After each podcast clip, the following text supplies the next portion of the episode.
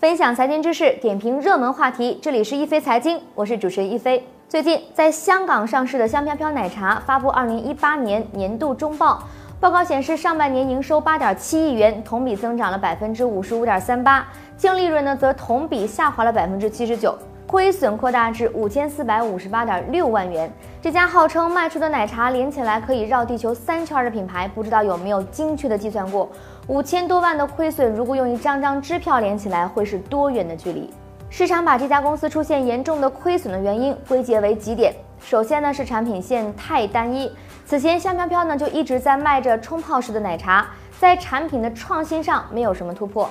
其次是广告营销上太能花钱。据统计。香飘飘从二零一四至二零一七年广告费累计十一点七六亿元，而这四年的净利润合计是九点二三亿元，其广告支出已经远远高于净利润的收入。今年上半年，他们的广告已经花掉了一亿多，结果呢，亏损将近五千五百万。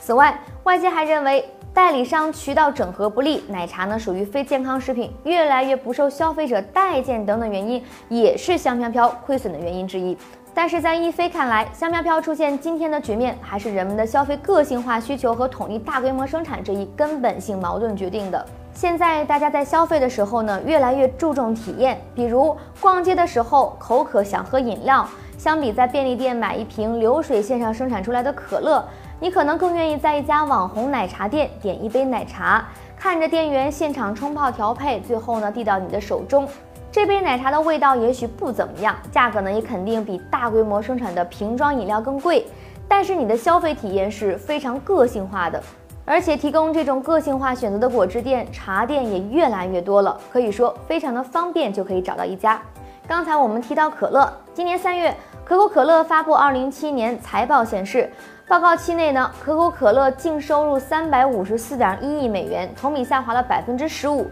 净利润为十二点四八亿美元，同比下降了百分之八十一。值得注意的是，这已经是可口可乐连续第五年出现了业绩下滑。中国的另一家饮料巨头汇源现在处于港股停牌、市值蒸发近一百二十亿港币、负债一百一十四亿的艰难境地，随时面临退市的风险。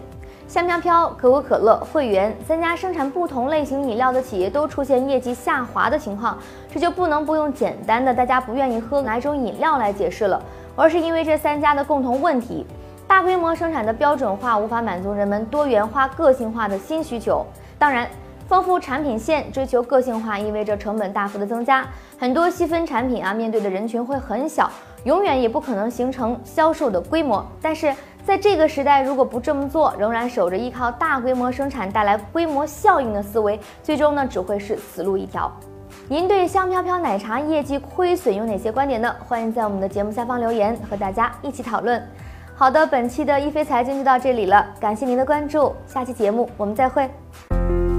四十年沧海变桑田，